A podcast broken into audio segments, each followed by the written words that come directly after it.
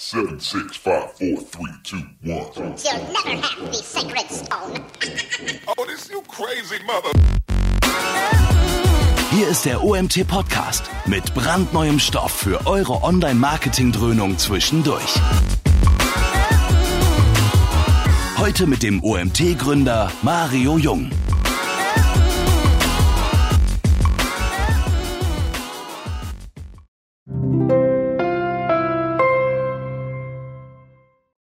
Ja, ich begrüße euch nach einer kleinen Durststrecke. Wir waren jetzt zwei, waren sogar drei Wochen, ich bin mir nicht ganz sicher, mal nicht live. Ähm, diverse Konferenzen, die anstanden. Ich hatte persönlich Urlaub. Und umso mehr freue ich mich, heute ein nächstes Webinar einläuten zu können. Und wir haben sogar eine kleine Premiere. Das ist das erste Mal, wenn man von mir absieht, dass einer meiner internen Mitarbeiter einen Vortrag hält hier live. Und er geht sogar über die Plattform, wo ihr euch gerade angemeldet habt, sprich über den OMT. Wir sind, ihr erinnert euch sicherlich, Anfang des Jahres ja mit einem Relaunch online gegangen und hatten in der Zeit danach etwas Performance-Probleme.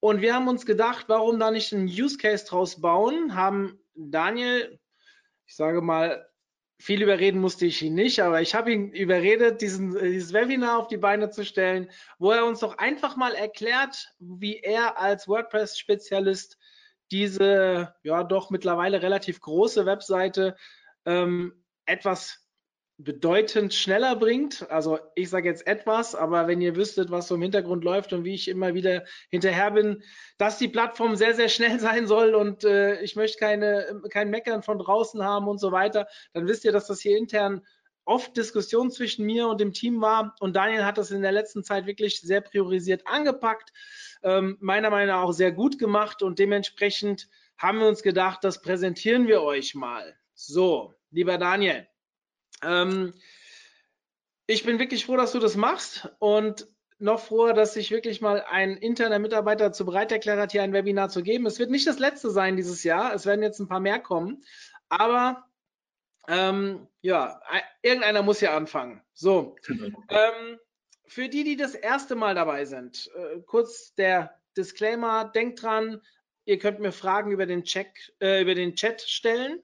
Ich werde am Ende eine kleine QA-Session mit Daniel machen zu dem Thema. Es werden sicherlich ein paar Fragen aufkommen. Ähm, ich bin gestern mit ihm die Folien schon durchgegangen. Ich glaube, da kommen richtig coole Sachen. Aber wenn ein paar Fragen offen bleiben, können wir da gerne am Ende diskutieren.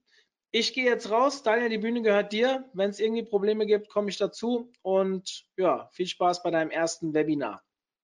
Dankeschön, Mario. Ja, hallo. Dann wollen wir gleich mal starten. Mario hat es ja eben schon gesagt, der OMT war nach dem Relaunch nicht der allerschnellste. Ich hatte ein paar kleine technische Sachen schon als Standard drin gehabt, aber das hat bei weitem nicht gereicht. Deswegen starten wir mal mit der Gliederung, was alles passiert ist. Ich habe erstens natürlich den Perform Performance festgehalten. Wie war der Status quo? Dann gibt einen kleinen Ausdruck zum Thema Browser-Caching, Render-blockierende Ressourcen, Optimierung, Lazy Loading und dann als letztes geht es noch ein bisschen ins Feintuning, weil diese ganzen Hauptstellen, wenn die abgehandelt sind, gibt es trotzdem immer noch immer mal eine Kleinigkeit, wie man hier und da optimiert bekommt. Und als Abschluss ein Ausblick auf Maßnahmen, die wir jetzt gerade in der Mache haben, planen oder in der Diskussion sind. Performance messen. Jedem wird Google PageSpeed bekannt, Google PageSpeed Insights bekannt sein. Es gibt seit einiger Zeit einen kleinen Relaunch quasi, auch bei denen dass eine Lighthouse-Messung integriert wurde, die deutlich strenger und genauer ist, als es vorher war. Im ersten Moment vielleicht ärgerlich, wenn die Punkte abstürzen, aber insgesamt doch sehr gut. weiterhin benutze ich sehr gerne GT Metrics. Deren Score basiert ebenfalls auf einer API von Google PageSpeed und auch von einem YSlow Plattform. Außerdem gibt es noch Pingdom und Webpage-Test. Die werden in dem Webinar hier nicht zum Zuge kommen, weil zwei Plattformen meiner Meinung nach genügen, aber die sind definitiv auch ein Blick wert. Aktuelle, also nicht aktuelle, der startende Stand, mit dem ich begonnen habe, war schon mit Lighthouse nicht allzu optimal. Mobile, Mobile hatten wir 11 Punkte, Desktop 51, hatten auch ordentlich Empfehlungen unten stehen, dass da besonders Ressourcen im Render-Blocking, ist es jetzt auf mobil bezogen, im Render-Blocking sehr viel ausmachen, die Bilder nicht allzu gut optimiert waren und auch ein bisschen am CSS noch geschraubt werden könnte. Caching war, wie eingangs gesagt, bereits deaktiviert zum Start. Und auch GTmetrix war da nicht allzu glücklich entsprechend. Was sehr interessant ist, ist bei GTmetrix, den habe ich gerne als Messwert die Ladezeit genommen. Da haben wir knapp fünf Sekunden gehabt und als Seitengröße 3,17 Megabyte, was ich habe schon Schlimmeres gesehen, aber auch bei weitem nicht optimal war. Und ja, man kennt ja die berühmten Faustregeln mit zwei Sekunden Absprungrate und ähnlichem. Deswegen wollen wir da auf jeden Fall hinkommen. Für die mobilen Nutzer wollen wir natürlich auch nicht gleich immer drei, vier Megabyte rausgeben und die Anzahl der Requests, um die kurz mal einzubringen, das sind die Ressourcen, die auf der Seite geladen werden direkt.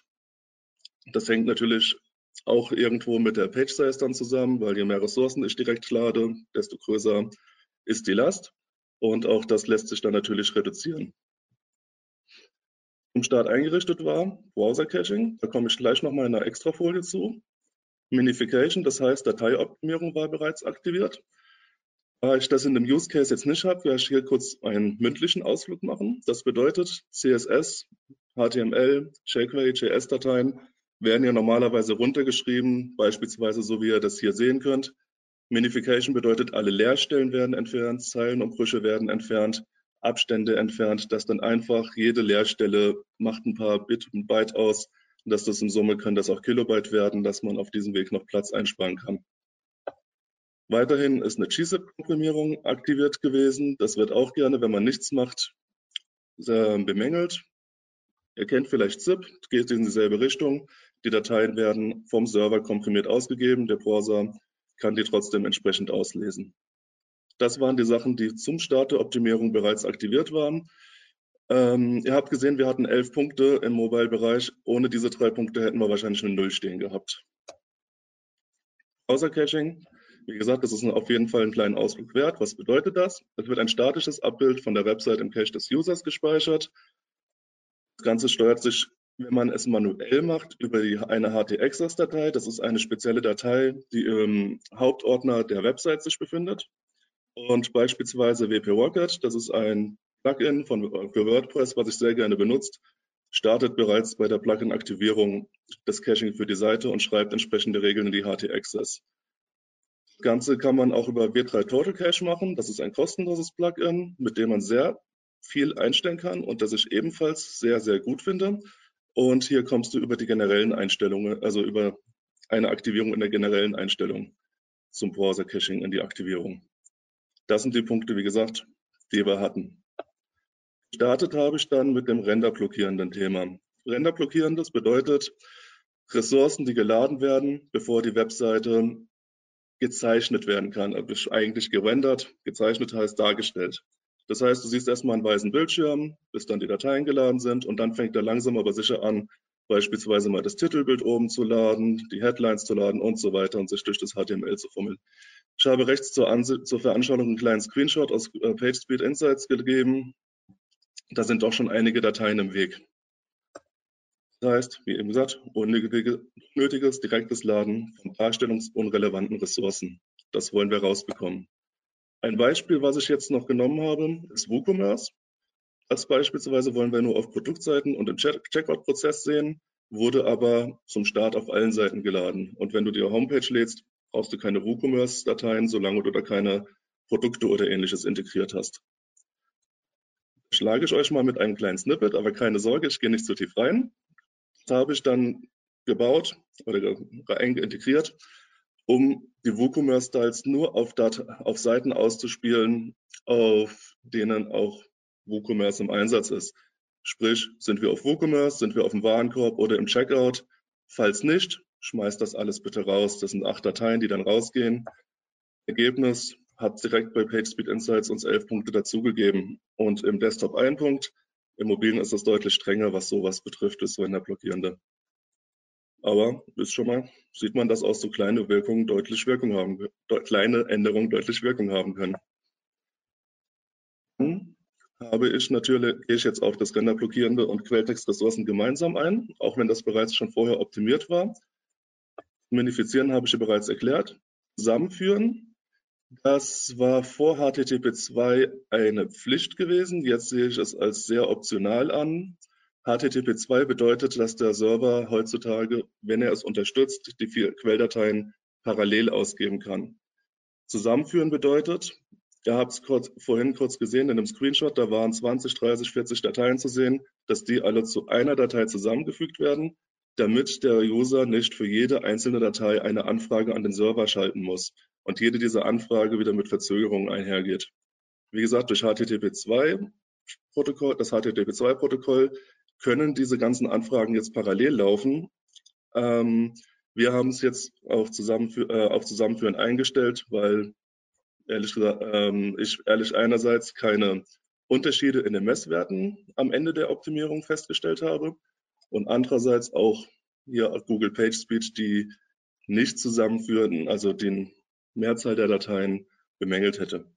Mein persönliches Tool der Wahl, habe ich eben schon erwähnt, ist für beides WP Rocket. Das startet direkt mit Caching. Da kann man dann Einstellungen äh, aktivieren für Dateioptimierung von HTML, jQuery, JavaScript und CSS. Zeigen werde ich euch allerdings an der kostenlosen ähm, Alternative von AutoOptimize.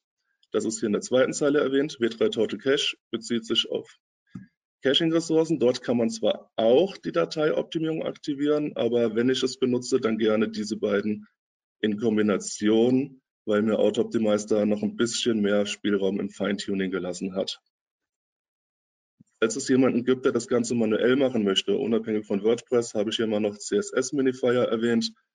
Dort gibt man links seinen ganzen großen CSS-Code ein, bekommt ihn komprimiert zurück, hat auch oben im Header noch ein paar weitere für JavaScript, Bilder und weitere verlinkt. Vielleicht ja für den einen oder anderen interessant. Bei Auto-Optimize den Einstellungen Nachdem die erweiterten Einstellungen aktiviert sind, habe ich ihm erstmal im JavaScript gesagt, dass er den bitte optimiert sollen, optimieren sollen, wie eben gesagt, zusammenfügen sollen.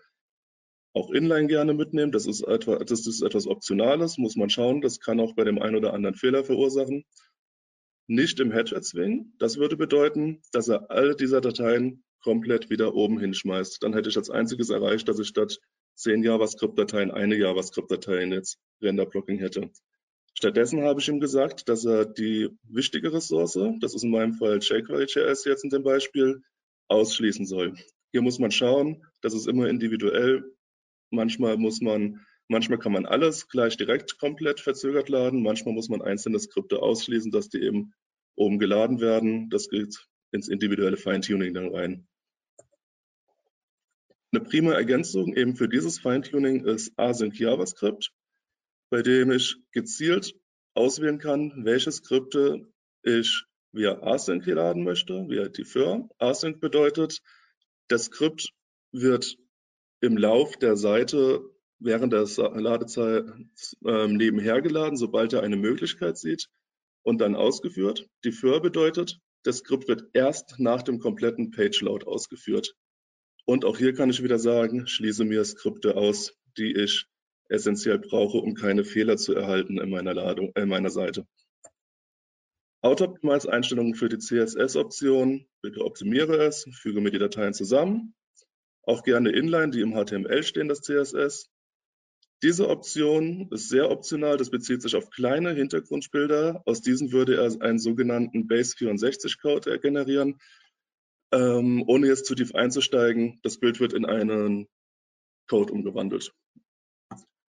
Und die wichtige, für mich wichtige Option aus Auto-Optimize, warum, weshalb ich das gerne bevorzuge, ist eben, dass ich CSS-Code inline einfügen und verschieben kann. Hier haben wir schon das Stichwort Above the Fold CSS. Das ist sehr interessant. Er soll, ne, dass ich dem, der Website sage, bitte führe nur das CSS aus, welches auch bei der initialen Seitenansicht benötigt wird. Das bedeutet, wenn wir jetzt nur bis zur ersten Zeile sehen würden beim Laden, dann möchte ich auch nur die CS, das dafür relevante CSS laden. Alles andere CSS, was für weiter unten im Bild ist und noch nicht für den User sichtbar, während er die Seite öffnet, das soll dann bitte in eine eigene CSS-Datei gehen, welche auch erst nach dem Page-Load geladen wird. Auch so haben wir dann eine schnellere, direktere Darstellung der Seite. Noch bevor alles geladen ist, siehst du schon den Header, die Überschriften und alles und kannst mit der Seite möglicherweise auch schon interagieren, aber mindestens lesen. Auch hier kann man natürlich wieder essentielle CSS-Dateien ausschließen. Kritisches CSS generieren. Wie mache ich das?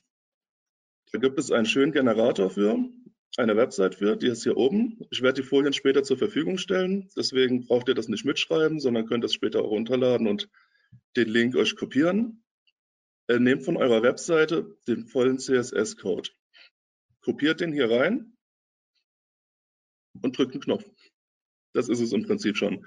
Letzten Endes bekommst du dann an hier auf der rechten Spalte, nachdem eine kleine Berechnung durchgeführt wurde, das kritische CSS zurück und kannst es dann, wie in der vorherigen Folie kurz gezeigt, hier rein kopieren und dann wird es entsprechend ausgegeben, dass eben im Head der Seite dieses CSS steht und später erst der Rest ausgeführt wird.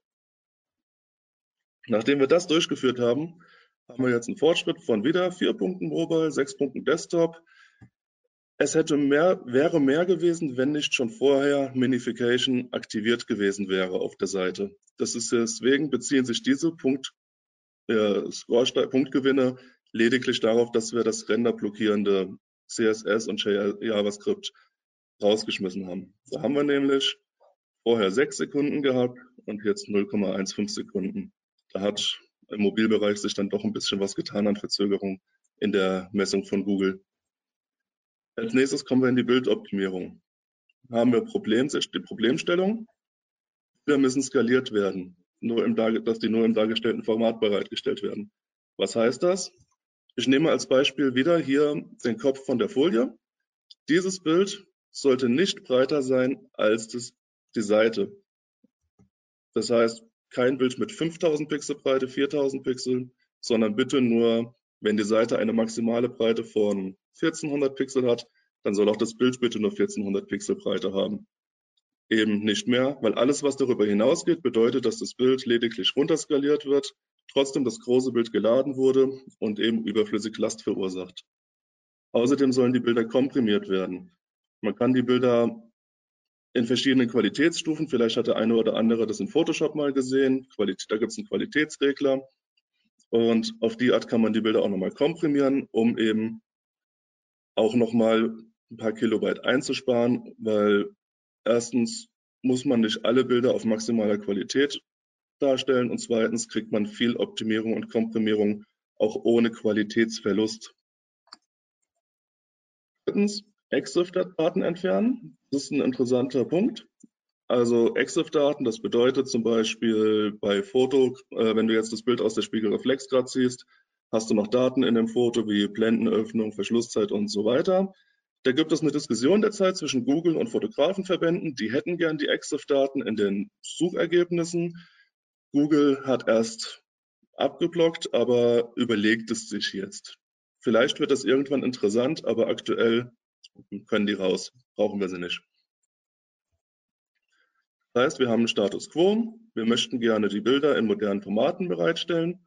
Das bedeutet, nicht alle Bilder als PNG oder JPEG, sondern gerne auch in WebP hätte das Google gerne.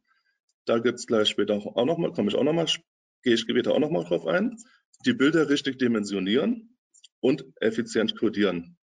Also komprimieren, nicht in maximaler Qualität gängige Beispiel für moderne Formate wäre WebP. Ein Tool mit automatischer WebP-Option, bei dem du deine Bilder und ihr eure Bilder automatisch komprimieren und umwandeln könnt, ist der U-Image Optimizer. Das ist ein kostenloses Plugin für WordPress, hat zwar noch eine Premium-Funktion, aber damit kommt man da schon mal in eine gewissen hin, äh, gewisse Weise hin. Für den OMP hat es uns leider nicht war, ähm, war es nicht geeignet, weil die WebP-Bilder teilweise unsere Transparenzen und Farbverläufe in der automatischen Umwandlung nicht in der gewünschten Qualität geliefert haben. Das ist auch wieder ein individueller Punkt. Ich würde niemals was gegen WebP generell sagen, nur in unserem Fall hat es jetzt in der automatischen Umwandlung nicht gepasst. Während ich mit der JPEG-Optimierung ähnliche Resultate erzielen konnte, dass von der Größe her am Ende die Bilder ähnlich groß waren und auch Google letztendlich zufrieden. Zum Skalieren der Bilder, mal ein Beispiel aus einem anderen Projekt, was ich derzeit live bearbeite, also nicht hier. Ähm, da habe ich tatsächlich ein Bild entdeckt, leider nicht nur eins, sondern mehrere Bilder, 8000 mal 5, eigentlich 8600 mal 5700 Pixel. Brauchst du nicht. Bitte, bitte, bitte. Niemals solche Bilder verwenden in der Ausgabe. Und jetzt stellt euch vor, die haben noch einen, einen schönen Slider gehabt, da hast du das Bild gleich viermal, natürlich alle direkt geladen.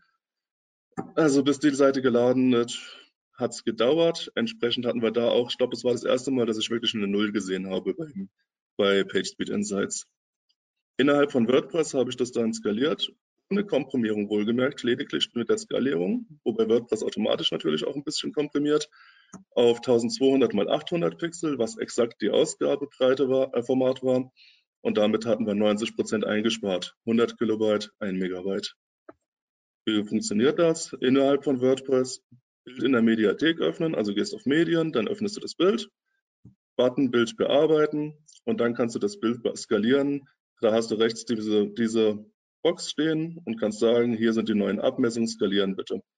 Oder links gibt es eine Möglichkeit, dein Bild einem Rahmen, also entweder einen Rahmen zu ziehen oder unter dem Bild skalieren, Bildabmessungen, glaube ich, heißt das, anzugeben und wenn man diesen Rahmen gezogen hat, zum Beispiel wenn ich von unserem alten OMT-Logo jetzt nur hier das haben möchte, dann kann ich das Bild hier zuschneiden und dann habe ich das Bild direkt zugeschnitten auf das Format. Also speichern und aktualisieren natürlich nicht vergessen. Kleiner Hinweis, WordPress hat auch eine Qualitätseinstellung beim Skalieren und ähnlichem. Also auch hier muss man auf die Qualität achten, also auf das Ergebnis achten. Falls es nicht gut genug ist, nimm das Bild und äh, Optimiere es manuell. Bildgrößen im Theme definieren. Da hast du noch die Möglichkeit, die Bilder, die du verwendest, automatisch skalieren und zuschneiden zu lassen von WordPress. Da kannst du nämlich direkt ein Pixelmaß definieren. Zum Beispiel 1200 mal 800 hätte ich jetzt definieren können, dass er im Slider, den ich eben erwähnt habe, die Bilder immer in der Version 1200 mal 800 rausgibt. Auf diese Bildformate kannst, kann man auch beim Einbinden über den Editor zugreifen. Wenn man ein Bild einfügt, hat man ja die Auswahl, welche Bildgröße, volles Bildformat, Thumbnail, Medium, Large. Und wenn, de, wenn man diese Definition gemacht hat, dann eben auch dieses, die individuelle Bildgröße. Wenn man diese Bilder erstmal definiert hat, müssen sie noch neu generiert werden. Denn das Generieren von kleineren Bildformaten oder individuellen geschieht nur automatisch beim Upload der Bilder, beim Hochladen. Dafür benutze ich die, in der Regel Regenerate Thumbnails.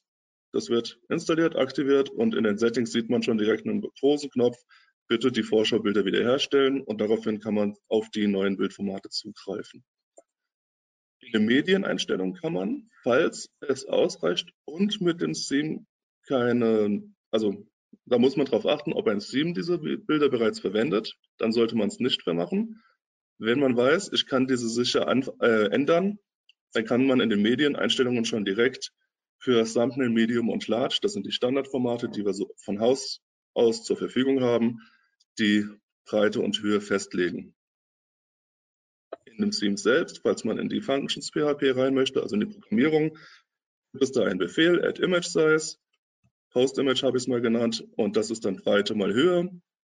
Daraufhin man dieses dann beispielsweise hier mit der WordPress-Funktion Post Thumbnail wieder ausgeben. Hier könnte jetzt stattdessen Thumbnail oder für das Vorschaubild stehen oder Large für diese Standard oder Full für das volle Bild. Aber auf die Art bringt er mir eben exakt den Zuschnitt des Bildes, den ich hier oben definiert habe. Genau. Komprimierung, da habe ich ja schon bereits einen kleinen Ausflug gemacht. Haben die Formate, also am gängigsten begegnen einem die Formate PNG, JPEG und WebP. Dazu möchte ich sagen, PNG bitte, bitte nur verwenden, wenn ihr auch Transparenzen habt in dem Bild. Denn es lässt sich nicht so gut komprimieren wie ein JPEG. Also PNG ist in der Regel eigentlich immer größer. Im besten Fall werden PNGs durch WebP-Bilder ersetzt, wenn man eine Transparenz drin hat. Und ansonsten alles ohne Transparenzen bitte entweder JPEG oder eben WebP müsst, muss äh, individuell entschieden werden, was für in eurem Fall besser passt. Automatisch komprimieren, dafür gibt es das Plugin Imagify. Es gibt ein monatliches Budget an Bildern für, also es, das macht, hat eine API-Schnittstelle für einen Server, auf dem dann die Bilder komprimiert werden und man hat jeden Monat ein kleines Budget, in dem man das machen kann. Oder eben der genannte U-Image Optimizer, der macht die Bearbeitung der Komprimierung lokal auf dem Server, hat aber auch noch Pläne, mit denen das extra ausgelastet, ausgelagert werden kann. Natürlich gibt es dann immer ja Premium-Funktionen, aber in beiden Fällen reicht die kostenlose Variante auf jeden Fall aus, um schon mal ordentlich voranzukommen. Manuelle Komprimierung oder halbwegs oder semi-manuell TinyPNG, Squoosh und Photoshop. Bei Photoshop für Webspeichern hat man direkt ein paar Optionen, wie Qualitätsregler, den ich genannt habe. Wer Photoshop benutzt, wird es kennen oder wird, wird, sich da leicht zurechtfinden. Ansonsten TinyPNG und Squoosh zeige ich euch mal kurz. In TinyPNG hat man diese Web-Oberfläche, zieht vom Computer oder, also entweder klickt man rein für das Aus, äh, Auswahlfeld oder zieht einfach seine Dateien rein. Hier habe ich mal ein paar Bilder von einem Artikel reingezogen einfach und dann werden die automatisch komprimiert. Da wartet man kurz und dann habe ich hier entsprechend bei jedem Bild 40, 30, 40 Kilobyte, Prozent, nicht Kilobyte gespart, was natürlich sich jetzt auch läppern würde. Also in Summe sind das ja schon ein paar hundert Kilobyte, obwohl das eigentlich relativ kleine Bilder waren. Aber hier steht sogar 144 Kilobyte. Wurscht. Das ist ein relativ neues Tool von Google entwickelt. Finde ich genial, wenn man manuell rein muss. Also TinyPNG ist so für die Masse sehr gut, aber passt auch nicht immer. Manche Bilder muss man noch manuell nachziehen. Da finde ich Squoosh super. Das hat hier einen, eine Vorschau. Da siehst du links das Originalbild, rechts das komprimierte Bild laut den Einstellungen, die man gesetzt hat. Skalieren ist direkt inbegriffen, kann man auch direkt ins Buch dann noch mit abhaken. Direkte Vorschau habe ich eben erwähnt. Und es gibt noch Advanced Settings, die sind sehr interessant. Da kann man noch ein bisschen im Feintuning an dem Bild noch ein paar Prozente rausholen. Also mir persönlich hat das bei den Bildern vom OMT viel gebracht, da noch ein bisschen zu machen. Hier bei diesem Beispielbild sehen wir auch schon, da habe ich jetzt nur die Standardeinstellung genommen, Qualität auf 32. Das war ein sehr großes Bild, das war ein Beispielbild von Squoosh, direkt wenn man auf die Seite geht und 88 Prozent kleiner und wie ich finde, jetzt nicht allzu großer Qualitätseinbußen, wenn überhaupt. Ziel sollte es immer sein, die Datei, ich werde gerne gefragt, ja, wie groß sollen die Dateien denn sein? 100 Kilobyte, 200, 500? 500 nicht. Ähm, wenn ich eine Zahl, wenn ich eine Zahl gezwungen, also wenn ich eine Zahl sagen muss, dann sage ich bitte, wenn es geht, unter 100 Kilobyte, falls möglich. Außer bei richtig großen Bildern geht es natürlich nicht immer, aber so als Richtwert alles bitte absolutes Maximum. Aber generell würde ich eigentlich lieber die Aussage tätigen, schau, dass du das Bild so klein wie es nur geht hinbekommst, solange es natürlich noch für dich produktionsgeeignet ist. Sprich, keine Qualitätseinbußen das ist eine Diskussion, die hat man zum Beispiel mit Fotografen ja gerne. Aber wie gesagt, gibt da keine feste Zahl, schaut einfach wirklich ein Minimum zu erreichen. Nach der Bildoptimierung haben wir jetzt mobil vier Punkte gewonnen und im Desktop drei. Das ist verhältnismäßig gering, weil ich habe vorhin einen kleinen Ausflug ja in die Steam ähm, Größen, Bild, definierten Bildgrößen über Steam gemacht. Ich habe in der Programmierung bereits so ziemlich alle Bilder in solchen Größen definiert gehabt. Das heißt, wir hatten fast alle Bilder bereits relativ gut. Lediglich ein Bild, was automatisch über ein Formular kam in unsere Jobbörse. Da haben wir ja einen schönen, äh, könnt ihr ein schönes Upload-Formular. Das kam automatisch auf die Startseite und wurde in voller Größe ausgegeben und war natürlich mit einem halben Megabyte gleich ein Volltreffer.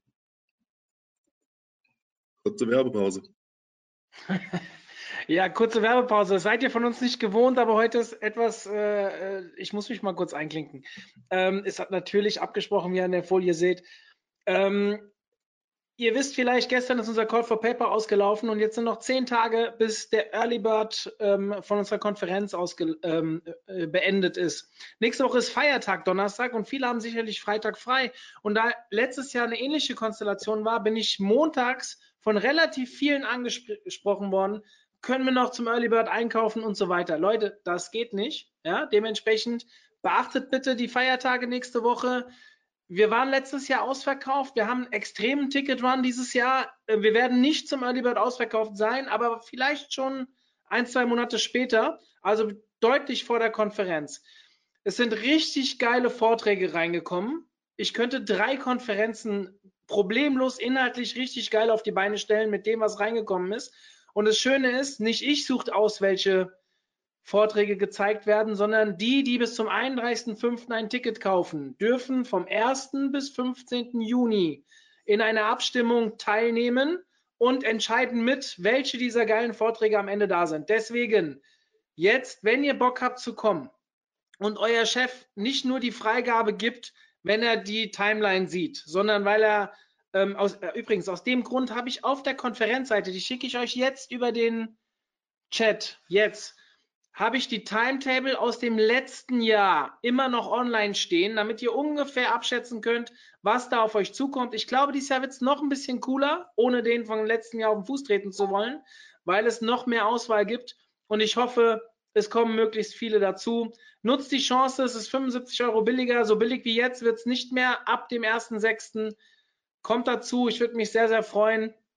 Und ja, das soll es von meiner Seite gewesen sein bis zur QA-Runde. Denkt dran, ihr könnt Fragen stellen über den Chat, jetzt nicht zur Konferenz, sondern zu Daniel seinem Vortrag. Und ja, ich schalte wieder mich raus und Daniel darf weitermachen. Alles klar. Dann gehen wir weiter zum Thema Lazy Loading. Was bedeutet das? Bilder, die nicht initial zu sehen sind, sollen erst bei Sichtbarkeit geladen werden. Vorhin habe ich das, die, äh, dieselbe Richtung zum Thema Ressourcen erklär, erzählt also dass das CSS, das Above the Fold ähm, renderkritische CSS nur beim Seitenstart geladen werden soll und der Rest später. Dasselbe Prinzip möchten wir bei Bildern haben. Sprich auch wieder hier, das Titelbild, was jetzt hier in der Folie zu sehen wäre beispielsweise, soll direkt geladen werden. Bilder, die weiter unten auf der Seite sind, wo man erst hinscrollen muss, sollen erst in dem Moment, wo, in dem der User sie in ihr, seinen Viewport sozusagen, also im Bildschirm bekommt, nachgeladen werden und vorher nur ein kleiner Platzhalter, der keine Last verursacht. Das Ganze reduziert natürlich die Ladezeit teilweise massiv, auch wenn jetzt die Bilder nicht direkt Renderblocking gewesen wären, weil sie nicht im Head stehen, sondern erst im Inhalt der Seite. Aber dennoch muss man sie den Leuten ja nicht, besonders mobilen Usern, um die Ohren hauen, bevor sie sich gesehen werden. Eingebettete YouTube-Videos sind in dem Zusammenhang ebenfalls interessant, weil sie sehr große Skripte mitbringen. Und deswegen habe ich auch die YouTube-Videos mit einem Lazy Loading verzögert dargestellt. Damit möchte ich auch starten. Da habe ich von Google wieder gerade die YouTube betreffenden Meldungen mal rausgenommen. Das geht, äh, da hat er jetzt Ausführungszeit von JavaScript reduzieren gesagt. Nicht die Ladezeit, aber die ist auch nicht ohne. Da haben wir hier in dem 3G-Handy von Google 1,8 Sekunden die wir dann gerne reduziert hätten. Auf dem OMP habe ich das Ganze mit einem Skript gelöst, aber es gibt auch ein Plugin, welches man benutzen oder ausprobieren kann. Das nennt sich WP YouTube Lite und das dürfte automatisch die Bilder, äh, Videos, YouTube-Videos, die Embeds ebenso wie beschrieben verzögern. Auch WP Rocket bietet diese Funktionalität an, aber in unserem Fall hat es mit dem modularen Aufbau einfach nicht funktioniert in dem Zusammenspiel. Deswegen habe ich das, wie gesagt, eben manuell mittels eines, eines Skriptes durchgeführt. Die Technik möchte ich ganz kurz in einem Ausflug skizzieren. Da haben wir als HTML ausgegeben, einfach nur ein Kasten, entsprechend dem schwarzen Hintergrund, den ihr gerade seht, und da in der Mitte ein Play-Button. Dabei wurde kein Bild geladen, sondern lediglich eben diese Elemente und die verursachen Null Ladezeit haben wir jetzt, falls es jemand mitlesen sollte, eine Ads-ID. Das ist von einem Shortcode die ID des YouTube-Videos, die man in den V bring, findet. Das heißt, bei dem YouTube-Video YouTube hier wäre das hinter dem V gleich dieser Code. Und wie eben gesagt, wird lediglich der Platzhalter geladen. Und sobald der User auf das YouTube-Video hingescrollt hat, wird es nachgeladen. Man kann auf der OMT 2019 Seite das ganz gut sehen. Wenn man die Seite aufruft, da ist ganz oben ein Video. Da ist erst kurz eine schwarze Box zu sehen. Nach ein bis zwei Sekunden ist dann das YouTube-Video nachgeladen, welches also direkt beim Start der Seite schon mitgeladen wird. Da seht ihr, dass es auch ein, zwei Sekunden schon mitnimmt. Falls Interesse besteht, kann ich gerne mal die kompletten Dateien dazu, also es gibt ein bisschen CSS, was die Größen definiert, JS, was das Verhalten und wann das Laden ist definiert, kann ich gerne bereitstellen aber den Rahmen der Folien würde das sprengen, wenn ich das jetzt alles hier nochmal darstellen würde. Fortschritt jetzt nach dem Lazy Loading der YouTube-Videos alleine hat Mobil 4 Punkte, Desktop 17 Punkte gebracht, lohnt sich also. Und GT Metrics möchte ich hier jetzt auch mal wieder einbringen. Da sind wir nach dieser Maßnahme auf drei Sekunden Ladezeit inzwischen gelandet und zwei Megabyte Page Size. Die Requests sind auch mit 125 schon einigermaßen geringer als initial. Da waren es 170, wenn ich mich gerade richtig erinnere. Dreieinhalb Megabyte auf zwei und die Ladezeit waren ja viereinhalb, 4,7 Sekunden. Da machen wir also Fortschritte. Jetzt möchten wir das Lazy Loading noch für die Bilder einrichten. Wie jetzt eben beschrieben, möchte, haben wir in PageSpeed Insights diese Empfehlung, dass eben die nicht sichtbaren Bilder aufgeschoben werden sollen. Hierzu habe ich eine Funktion von WP Rocket verwendet. Auch hier musste ich wieder individuell vorgehen, weil das mit unserem System nicht automatisch funktioniert hat. Aber da gibt es eine offizielle Dokumentation. Da muss ich kein Codebeispiel geben. Da ist das offizielle perfekt. Was anderes habe ich da auch nicht gemacht. Ansonsten für Plugin gibt es Kosten, via Plugin gibt es kostenlose Alternative. Lazy Load via bei WP Rocket. Das ist eine Art Tochter-Plugin, welches komplett kostenlos angeboten wird, ohne Einschränkung. Da kann man Lazy Loading für Bilder und YouTube-Videos aktivieren. Ebenfalls sehr gute Erfahrungen gemacht habe ich mit A3 Lazy Load. Ebenfalls ein kostenloses Plugin, sind beide definitiv einen Blick wert und dürften sehr gut weiterhelfen. Denn wie man hier sieht, haben wir, sind wir jetzt hier mit 21 Pluspunkten und 9 Pluspunkten schon ordentlich vorangekommen. Ist also ein essentieller Faktor. Weil wie gesagt, diese ganzen Bilder, besonders beim OMT, haben wir viele Magazinartikel mit Vorschaubildern. Das macht natürlich bei uns besonders viel aus. Was noch interessanter sind dann die Messdaten von GT Metrics. Die sprechen eigentlich für sich. Vorher, drei Sekunden, bin ich hier eben durchgegangen und zwei Megabyte. Jetzt haben wir zwei Sekunden, 800 Kilo, 40 Kilobyte und 79 Requests. Daran könnt ihr ablesen, wie viele Bilder jetzt verzögert geladen werden, sind also schon einige. Und die magischen zwei Sekunden sind erreicht. Noch ein Nachtrag zum Lazy Loading. Ich habe ja Optimierung ein paar Monate vor der Vorbereitung des Webinars durchgeführt. Damals war es mir leider eine Unachtsamkeit unterlaufen, nämlich das Vorschaubild der YouTube-Videos hatte ich noch beim Page-Load, also beim Laden der Seite geladen und, äh, angeladen und nicht erst beim Anzeigen des Videos. Das Ganze zu korrigieren hat nochmal 40 Kilobyte eingebracht, indem ich eine kleine Abfrage vorgeschaltet habe, die entsprechend wie auf das Video selbst das Vorschaubild bitte erst anzeigen soll, wenn der User soweit ist. Hat nochmal sechs Punkte im Mobile, Mobile gebracht. Im Desktop war es jetzt nicht mehr ausschlaggebend, aber hier sieht man die 40 Kilobyte Unterschied, nochmal 0,1 Sekunden und Requests reduziert. Das waren im Prinzip die allergrößten Baustellen bei der OMP-Optimierung. Daraufhin ging es ins Feintuning. Da habe ich überlegt, können wir noch Skripte besser optimieren? Gibt es vielleicht noch überflüssige Skripte oder effizientere Varianten, ersetzbare? Das ist immer eine individuelle Sache. Kann es schwer eine Faustregel geben mit, wie jetzt, bitte macht immer Lazy Loading, macht immer bitte dieses Skript und lasst jenes sein. Das ist eine sehr, das, das muss man auf jeder Seite individuell betrachten. Welche Skripte sind nöt essentiell nötig? Welche braucht man an welcher Stelle? Welche kann man verzögert laden? Da ist auch Async JavaScript, welches ich vorhin erwähnt habe, im Zuge der Renderblockierenden, sehr, sehr, sehr, sehr praktisch, um eben da in Feintuning noch ein bisschen rauszukitzeln. Was Google noch bemängelt hat.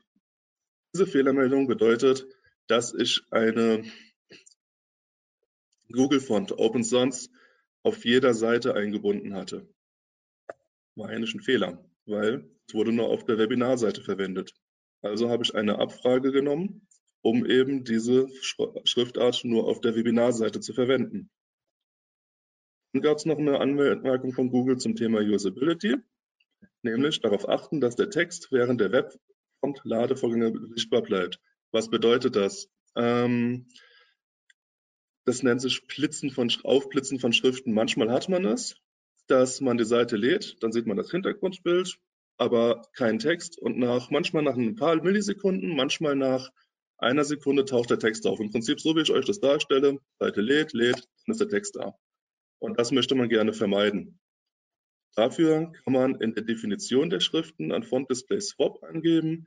Das bedeutet, dass bis die Schriftart geladen ist, eine Systemschriftart verwendet werden soll. Und somit ist die Schrift immer sichtbar und die Google Font oder welche auch immer verwendet werden soll, wird angewandt, sobald sie geladen ist. Google selbst hat das empfohlen und bietet hierzu auch eine kleine Dokumentation an und beschreibt auch weitere Font-Display-Befehle.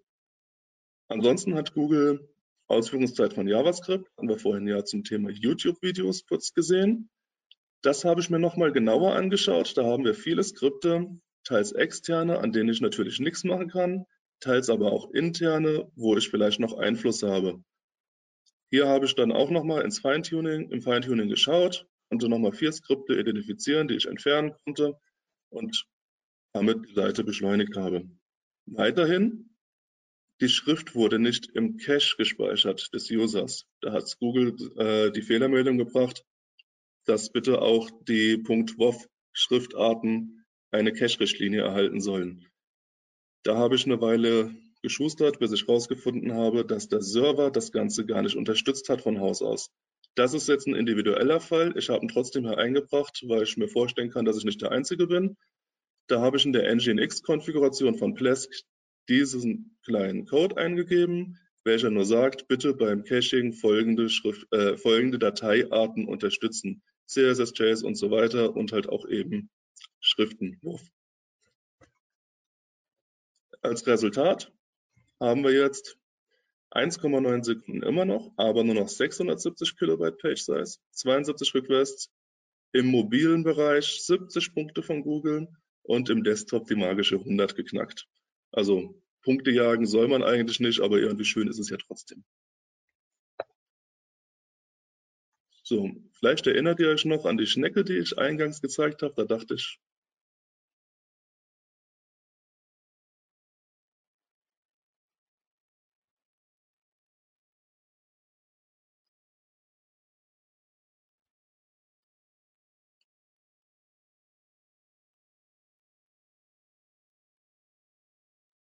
So müsst ihr euch den OMT jetzt vorstellen, die Entwicklung. So, also, das sieht ja jetzt schon ganz gut aus, aber geht noch mehr. Immer. Ein bisschen geht immer. Man kann immer noch mal einen Punkt äh, rausholen oder noch mal ein paar Millisekunden. Aber es gilt da auch immer die Verhältnismäßigkeit zu wahren. Für marginale Verbesserungen, wenn man sowieso schon auf einem super Stand ist, braucht man sich nicht jetzt noch mal tagelang hinsetzen. Weil Google sieht PageSpeed als Ranking-Faktor, hat das sehr deutlich deklariert.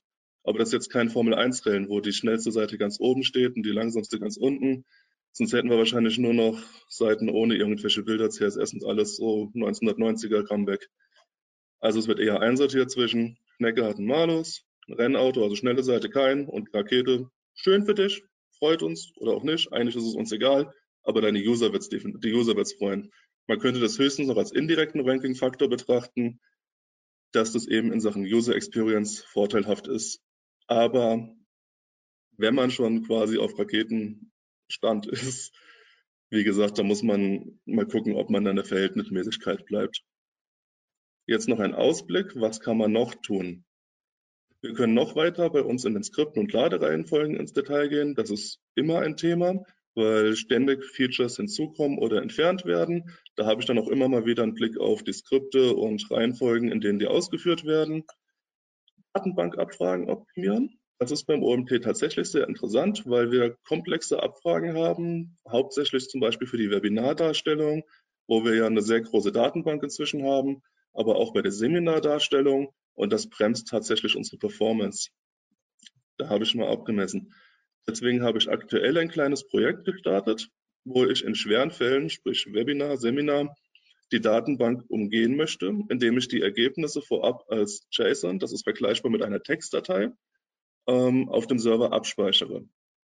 Das würde ich automatisch handhaben, sprich immer wenn wir ein Webinar speichern oder ändern, würde diese, ich sag mal, Textdatei neu geschrieben werden und dann haben wir alle Daten, die sonst in der Datenbank sind, in der entsprechenden Textdatei auf die ich dann wiederum zugreife, wenn ich die darstellen möchte und somit nicht auf die Datenbank zugreifen muss und mir die ganzen Abfragen spare, weil ich die Datei natürlich auch so anlege, dass ich die Information auch direkt schon in der Form habe, wie ich sie gerne hätte und nicht noch sortieren muss.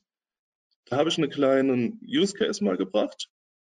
Wir haben vorher, das ist der Stand jetzt, 260 Millisekunden. Ich habe eine kleine Prozessmessung eingebaut, die sehe nur ich, ähm, für die Webinare auf der Startseite. Die vier Webinare, die da kommen, als schau mal unsere nächsten Webinare, das ist eine Viertelsekunde allein dafür. Weiter unten bei den Seminaren sieht es ähnlich aus und da habe ich mir gedacht, das müssen, deswegen kam ich auf das Thema, das muss man noch hinbekommen. Wenn ich das Ganze aktiviere, das ist jetzt noch in der Mache, dann habe ich in dem Use Case 14 Millisekunden, was Standard ist, weil jedes Modul irgendwie mal 10 Sekunden, Millisekunden, nicht Sekunden benötigt. Aber sprich, ich habe diese gesamten Block, der uns Ladezeit kostet, damit eliminiert. Das Ganze ist, wie gesagt, noch in Arbeit. Ich muss das noch ein bisschen aus, austüfteln, aber es wird bald kommen.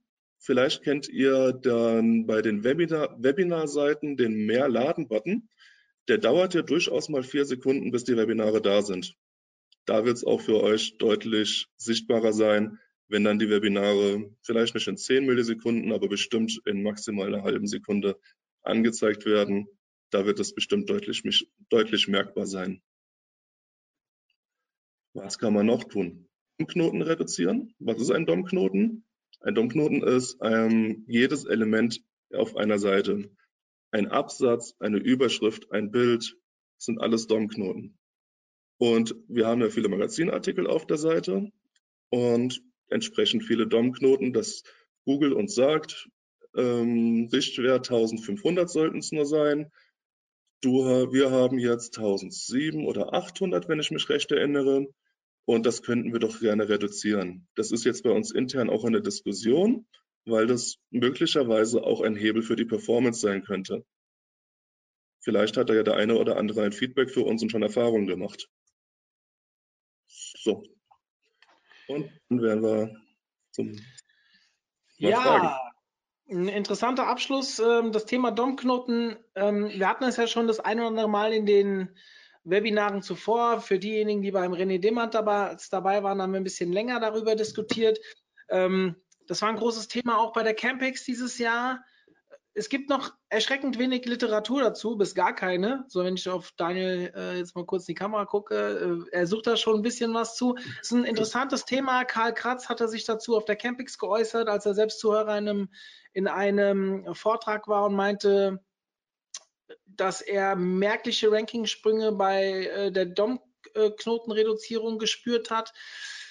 Ja, das ist ein Thema, was ich hier intern äh, ziemlich am vorantreiben bin. Also Daniel immer wieder ein bisschen Pisacke, wie sind wir da weitergekommen und so weiter. Es scheint nicht ganz so einfach zu sein, weil wir ja auch teilweise sehr große Seiten haben, wo er natürlich immer sagt, ja, willst du weniger DOM-Knoten, mach weniger Text. Und dann sage ich, ich bin, will aber gute Rankings und dann brauche ich halt auch das eine oder andere Mal ein bisschen mehr Text.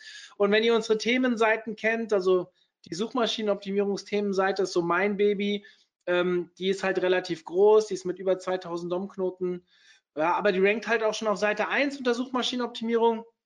Ähm, es gibt da wohl irgendwelche Parallelen. Ich bin sehr gespannt. Vielleicht können wir irgendwann ein neues Webinar machen, nur zum Thema DOM-Knoten, auch wenn es dann vielleicht ein kurzes ist, wenn wir da ein bisschen weiter sind. Daniel freut sich über Austausch in, dieser, äh, in diesem Thema. Also wenn da jemand schon weiter ist, Erfahrung hat, kommt bitte auf ihn zu. Ähm, hier sind seine Kontaktdaten.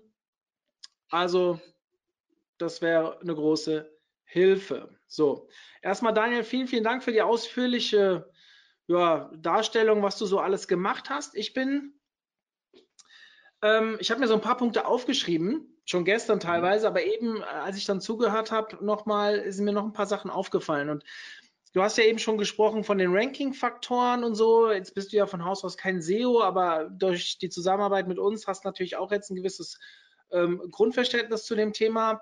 Ähm, Im Juli letzten Jahres wurde ja der PageSpeed zum Ranking-Faktor gemacht, das hast du erwähnt. Ich habe eigentlich die ganze Zeit dieses Thema vorangetrieben, gar nicht aus diesem Ranking-Thema, sondern wirklich um euch Nutzern da draußen und alle, die jetzt ja zuhören, sind ja unsere Nutzer, dass wir für euch ein viel besseres Surferlebnis haben. Und ich glaube, ähm, es ist immer so ein bisschen wie wenn ihr ein Unternehmen gründet. Wenn ihr ein Unternehmen gründet, um Geld zu verdienen, werdet ihr nie so viel Erfolg haben, wie wenn ihr ein Unternehmen gründet, weil ihr das liebt, was ihr tut. Und genauso möchte ich den Vergleich auch hier zu der Geschwindigkeit bringen. ähm, wenn ihr das fürs Ranking macht, ja, sicherlich hat das einen Effekt. Wir können ihn nicht 100% bemessen, deswegen haben wir es auch nicht mit reingebracht, weil wir halt zu viele Maßnahmen parallel machen. Aber was ganz klar spürbar ist, ist im Januar nach dem Relaunch haben mich viele beglückwünscht für den, das neue Design und so weiter. Aber es gab immer regelmäßig kritische Stimmen, weil die Ladezeit zu langsam war. Und seit Daniel sich daran gesetzt hat, ich glaube Mitte Februar war es, wenn ich mich richtig erinnere, ja. Kommen diese Nachrichten nicht mehr. Also die Leuten gefällt es. Man merkt auch, die Verweildauer ist deutlich angesprungen, also deutlich größer geworden. Und ich bin trotzdem Daniel sagt ja äh, mittendrin, irgendwann muss man die Relation wahren. Also die Optimierung in die Spitze wird halt, ich sage immer dieses Pareto-Prinzip. Die letzten 10% oder 20% sind meistens fünfmal so aufwendig wie die ersten 80. Und trotzdem bin ich hier so intern derjenige, der immer wieder sagt, lass uns hier weiter optimieren, wir wollen noch besser werden. Das ist ja auch irgendwie so unser Aushängeschild neben der Agenturseite. Und ja, und so ist dann halt auch dieses Webinar entstanden, weil wir dann einfach gesagt haben, hey, jetzt strengen wir uns hier schon so an, dann lass uns doch mal das Ganze auch machen. So, jetzt sind ein paar Fragen reingekommen. Ähm, ich, ich, ich, lese einfach mal von oben nach unten vor. Ähm, Daniel, ich nehme es vorweg. Äh, nach mhm. den Folien wurde natürlich gefragt, also für alle mal, die Folien stellen wir zur Verfügung. Daniel ja. hat Anhänge versprochen die wurden auch eingefordert jetzt über den Chat. Das heißt, okay. ihr bekommt die auch. Wir werden das fertigstellen und wenn wir die Aufzeichnung online stellen, ich denke mal bis morgen Mittag irgendwann wird das spätestens der Fall sein, werden wir einen Download-Button zur Verfügung stellen, wo ihr natürlich die Folien und auch diese Anhänge am Ende bekommt. Ähm, Daniel, für dich vorab, wir haben im Vorfeld äh, darüber gerätselt, ob das Thema CDN angesprochen wird. Und ja, es ist mhm. angesprochen worden. ähm, ja, nutzt ihr ein CDN? Gibt es Dinge, die man dabei beachten sollte? Wir nutzen kein CDN, denken darüber allerdings nach. Ehrlich gesagt, ich denke nicht, dass der CDN bei uns massiven Unterschied machen wird, da wir schon sehr gut durchoptimiert sind beispielsweise auch die Bilder verzögert laden, weil der CDN wird ja helfen, die ganzen Ressourcen, wie Bilder jetzt in unserem Beispiel, die beim OMT einen großen Anteil haben, auf, von einem externen schnellen Server zu laden. Generell würde ich niemals gegen ein CDN argumentieren und würde auch sagen, dass es Sinn macht, das auszuprobieren. Max CDN ist da eine sehr gute Anbieter und Cloudflare habe ich hier im Hinterkopf. Allerdings kann ich hierzu jetzt, wie gesagt, den Use Case noch nicht bringen. Das wird vielleicht später in einem Anfang in der Themenwelt nochmal erscheinen. Da werden wir mal testen. Vielleicht täusche ich mich und das wird den OMT doch nochmal ein bisschen beschleunigen, aber laut dem, was ich recherchiert und Erfahrungen an anderen Projekten habe, würde es in unserem Fall noch kein, keine Verbesserung bringen. Mhm. Ähm, du hast es gerade angesprochen, unsere Themenwelt. Wir haben wenn ihr unten bei uns im Footer reinschaut, eine Themenwelt zum Thema WordPress Page Speed. Viele Dinge kann man natürlich auch nicht nur für WordPress machen. Ja. Der OMT läuft auf WordPress. Ich bin im Vorfeld, wir haben ja schon mal schon zwei Relaunches hinter uns. Ähm, Daniel und ich haben den ersten gemacht. Beim zweiten kam dann ja Sascha noch mit hinzu, der sich damit und haben auch eine externe Agentur bemüht, die quasi das Design gemacht hat. Und ähm, ich bin sehr häufig dafür ja, gerügt worden, warum macht ihr das Ganze auf YouTube, äh, auf YouTube, ja, auf YouTube, auf WordPress und äh, das ist doch Performance hindernd und so weiter. Natürlich muss man auch immer auf der anderen Seite berücksichtigen, es arbeiten viele Leute daran. Äh, wir haben hier intern einen WordPress-Entwickler, der natürlich auf der Plattform sich auch am wohlsten fühlt. Und deswegen ist die Entscheidung bei WordPress geblieben, obwohl wir mit einem Login-Bereich und äh, doch relativ viel Stoff auf der Seite mittlerweile arbeiten und es ist, glaube ich, der beste Beweis heute, dass man auch WordPress-Seiten sehr schnell bringen kann. Sicherlich, also falsch, sicherlich das falsche Wort. Bestimmt kann man auch noch mehr machen, ja, oder noch mehr durchoptimieren. Und vielleicht kriegt man auch ein HTML-Programm, äh, selbstprogrammiertes, noch schneller. Aber Leute, wo wollen wir denn hinkommen? Ja, also ich glaube, für das, was es für einen Aufwand kostet, so eine Seite dann auch zu betreiben und, ähm, und so weiter, ist vielleicht auch hier wieder die Relation muss halt passen. Und ich glaube, wir können das, was wir darstellen wollen für euch, sehr gut über WordPress darstellen. Deswegen werden wir auch dabei bleiben. Und die Performance ist mittlerweile auf einem Niveau, wo wir wirklich zufrieden sind. Also dementsprechend ähm, will ich da gar nicht tiefer reingehen. Ähm, und wir so versuchen uns ja trotzdem immer noch weiterzuentwickeln. Ich habe gerade äh, noch mal kurz wegen der Themenwelt. Diese Themenwelt, die ist erst vor kurzem online gegangen. Wir haben ja ganz viele mittlerweile.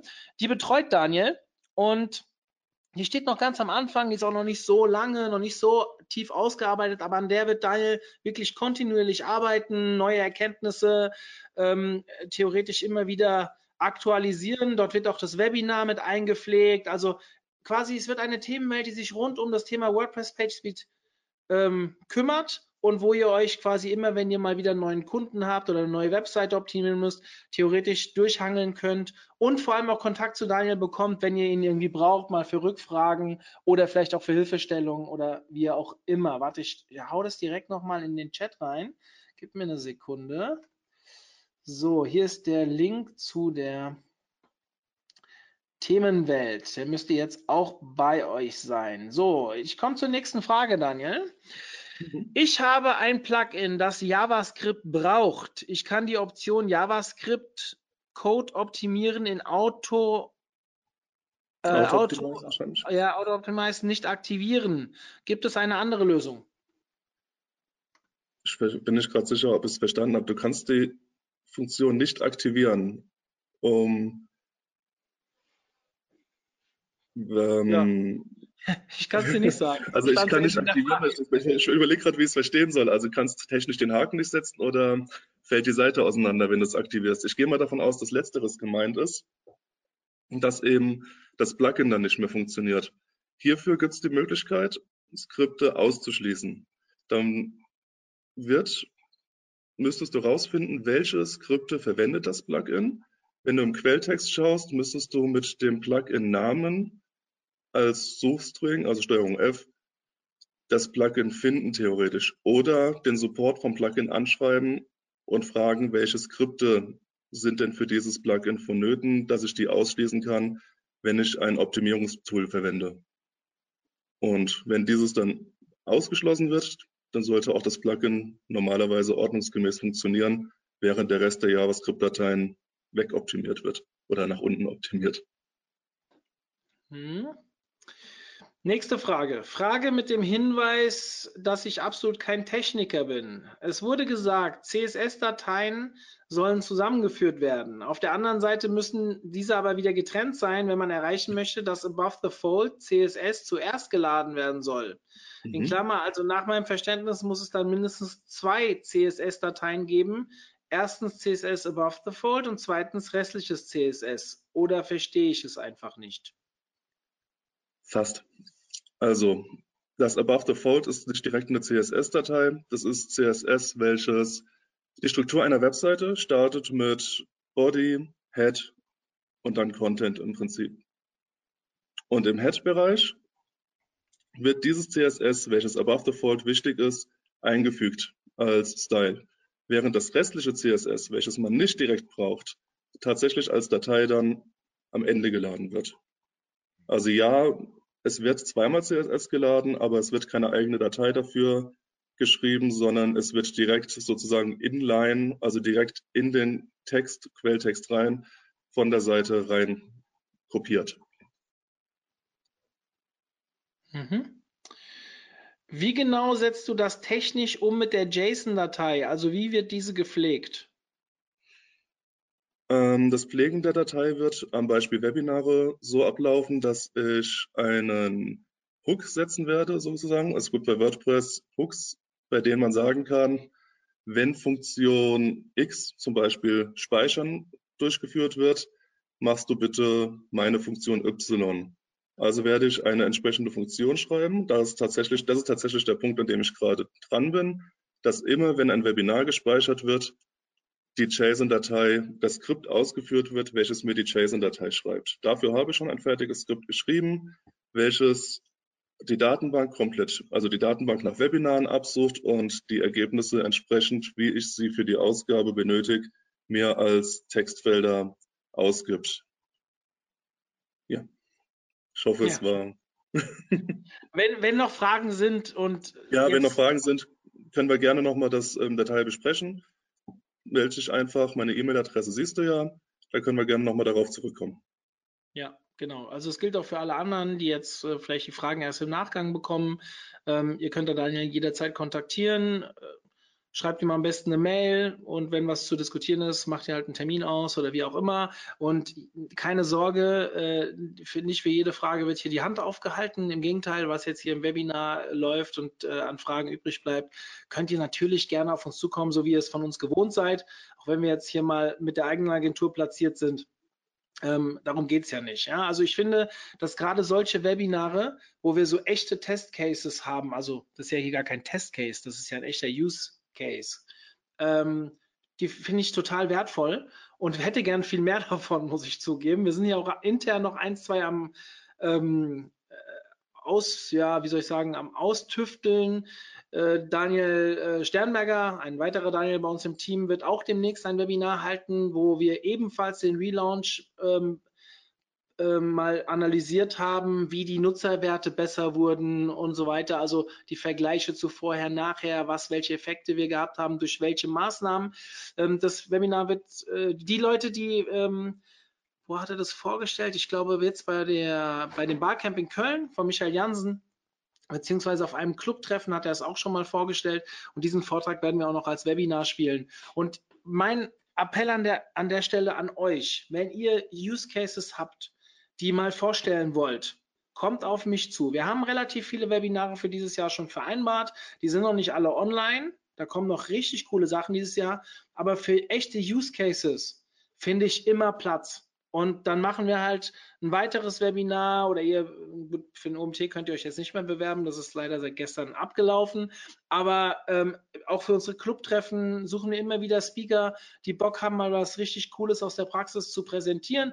Also wenn ihr darauf Lust habt, der OMT ist eine Mitmachplattform. Ja, also dementsprechend kommt auf mich zu, schreibt mir unter mario.omt.de und ähm, ja, wir können uns einfach mal darüber unterhalten, was man zusammen machen könnte. Das gilt übrigens auch für die ganzen technischen Themen.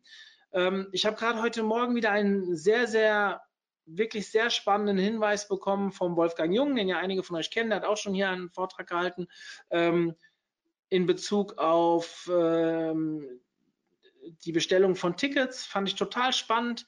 Ähm, wenn ihr irgendwas entdeckt auf der Seite, was zu langsam ist, was verzogen ist, irgendwie einen Tipp habt für uns, schickt uns das rüber.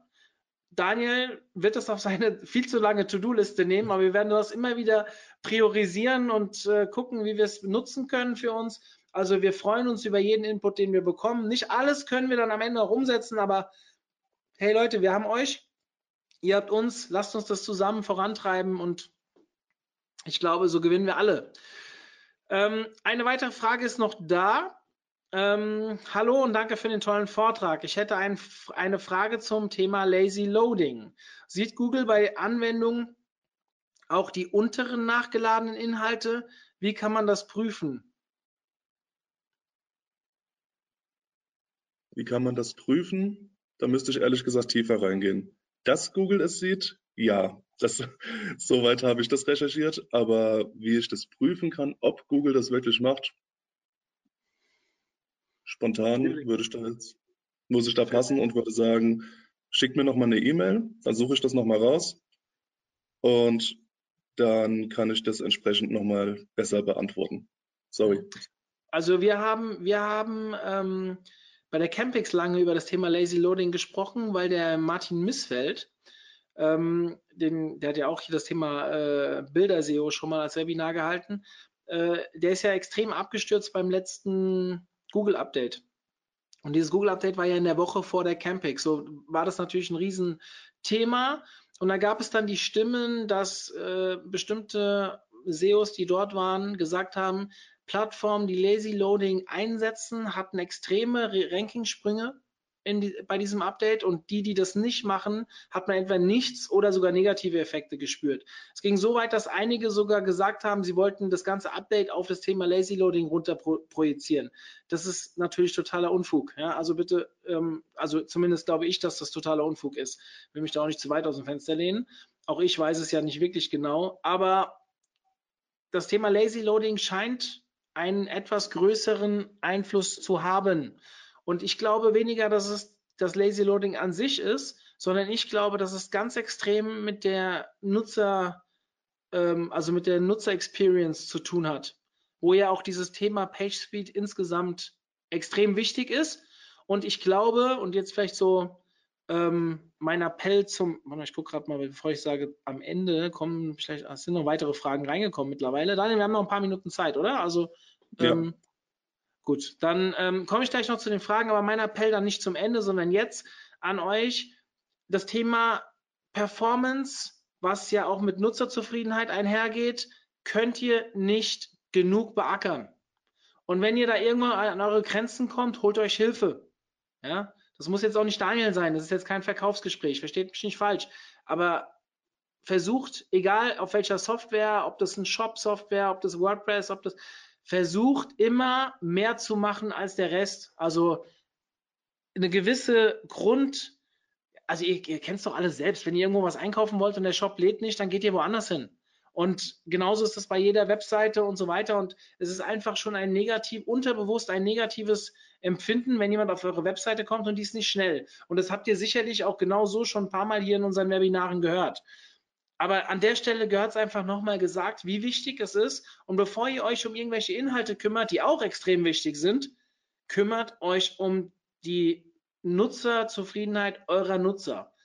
Weil, also die Zufriedenheit eurer Nutzer, weil sonst macht es halt keinem Spaß und dann hat man einfach, da bleibt was hängen. Ja? Dementsprechend kann man da wirklich nicht genug drauf hinweisen. Äh, hier kommt noch eine sehr spannende Frage, die ich dir eigentlich stellen wollte, aber es beinahe vergessen hätte.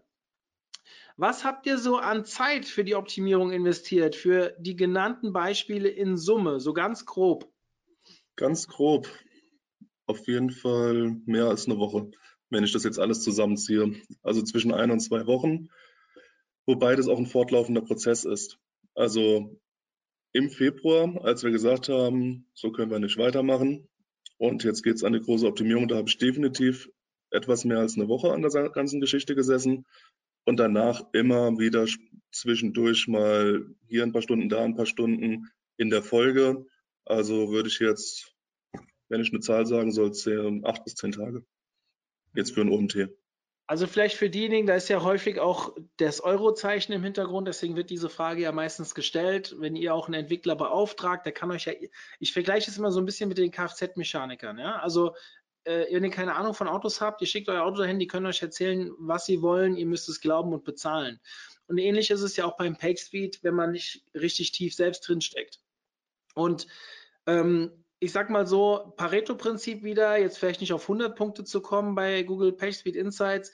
Ähm, wenn ihr ein, eine einfache Seite habt, die nicht so komplex ist wie der OMT, kann man sowas auch in zwei bis drei Tagen auf 80, 90 Punkte Absolut. bringen. Das ja. ist machbar. Ja? Ähm, wenn ihr natürlich sagt, hey nein, das ist mir so wichtig und hier müssen wir in die tiefe Performance reingehen, dann ist es halt einfach ein bisschen mehr und wenn du dann so Portale hast wie der OMT, wo halt auch andauernd gearbeitet wird. Also ihr müsst euch vorstellen, unsere Themenwelten, da gibt es je, also jede Themenwelt hat einen Betreuer und die Betreuer sitzen mit mir alle zwei Monate zusammen und wir überlegen uns, wie wir diese Themenwelt weiter vorantreiben können. Und dann kriegen die To-Dos für die nächsten zwei Monate. Und dann werden neue Bilder, neue Screens, neue Webinare, produziert und diese Seite wird immer weiter ausgebaut, beziehungsweise auch teilweise mal reduziert. Also die wird immer wieder aktuell gehalten. Und da passiert sehr viel. Und wenn ich jetzt gucke, dass meine Themenwelt SEO, die ich mit Markus betreue, ähm, die war mal auf 97 Punkte bei Google Page Insights und zwischendurch war sie halt mal auf 87 und da haben wir halt irgendein falsches Bild eingepflegt und mussten halt auch selbst uns immer wieder hinterfragen. Das heißt, wenn ihr eine Plattform habt, die wirklich einmal statisch ist, dann reicht es vielleicht, wenn ihr einmal daran geht. Aber was ist, wenn der Server irgendwann alt ist in ein, zwei, drei Jahren? Wenn, also da kommen ja immer wieder Themen auf. Es gibt neue Standards. Jetzt kommt WebP auf den Markt und so weiter. Das ist schon ein Thema, was ihr in regelmäßigen Abständen zumindest analysieren lassen solltet. Und je nachdem, in welchem Prinzip ihr arbeitet, ob es Pareto-Prinzip, ob es äh, wirklich eine Volloptimierung ist, wie auch immer, dann müsst ihr halt entscheiden, ab wann ihr wieder aktiv werdet und ab wann nicht ein wirklich wichtiges Thema. Es kann natürlich auch hier Golf bis Mercedes, aber den Golf solltet ihr auf jeden Fall kaufen. Weil ich sag mal, mit einem Golf seid ihr so weit, dass ihr die Leute über eure Webseite transportieren könnt, dass ihr, ähm, dass die Leute zumindest nicht unzufrieden sind, wenn sie eure Seite äh, besuchen, aber wo sie vielleicht nicht sagen, wow, ist das aber eine geile Seite, wie schnell ist die denn? Ja, also das passiert dann vielleicht nicht, aber ähm, den Standard solltet ihr auf jeden Fall haben und bei einem einfachen WordPress, was ich habe, irgendeine Firmenpräsentationsseite, rechnet man mit zwei bis drei Tagen Aufwand. Wenn ihr, äh, wenn ein Programmierer mehr will für ein einfaches WordPress, dann zieht er euch über den Tisch. Nächste Frage. Wie geht ihr mit den Skripten von Drittanbietern, Tracking-Tools um? Nach meiner Erfahrung werden die quasi immer in Ladezeitanalysen bemängelt. Ja, das ist richtig, da kann man auch leider nicht allzu viel machen. Ich kann da jetzt keine Caching-Richtlinien definieren für diese Skripte, weil die ja von einem externen Server kommen. Ähm, es gibt eine Funktion, die ich bei WP Rocket verwendet habe. Ich keine, habe keine Partnerschaft, das ist wirklich eben mein Standard-Tool. Ähm, dort kann man zumindest den Facebook-Pixel und Google na, Analytics, das Google Analytics Skript lokal speichern und das dann, das Plugin übernimmt es dann, das regelmäßig zu aktualisieren. Ich denke, mit einem gewissen Aufwand kann man das auch machen, dass man sich die Dateien ständig abholt auf den Server. Das haben wir bis jetzt aber noch nicht getestet. Mhm. So, Daniel, du wirst relativ viel gelobt. Das muss ich leider jetzt wegklicken. Ich kann es noch nicht rauskopieren, weil sonst sehe ich hier nichts. Das, äh, also erstmal, es freut mich wirklich, wenn wir solches Feedback bekommen, egal ob positiv oder negativ. Wir wissen, was wir verändern müssen und wenn ihr sagt, hey, so Use Cases sind echt cool, die haben euch, das hat euch heute gefallen, dann werden wir auch gucken, dass wir jede weitere Maßnahme natürlich irgendwie immer gleich so aufbereiten. Ich kann mir schon vorstellen, dass wir in einem Jahr auch nochmal ein Follow-up-Webinar bringen, weil wir werden weiter optimieren, werden weitere Maßnahmen machen. Wir haben auch noch zwei, drei Ideen im Hintergrund, die noch nicht online sind, ähm, die sicherlich wieder auf die Performance drücken werden, wo wir auch wieder ein bisschen was machen können. Also so ein Feedback finde ich wirklich cool, freue ich mich immer drüber. Daniel natürlich noch mehr, weil er ja das Webinar heute gehalten hat.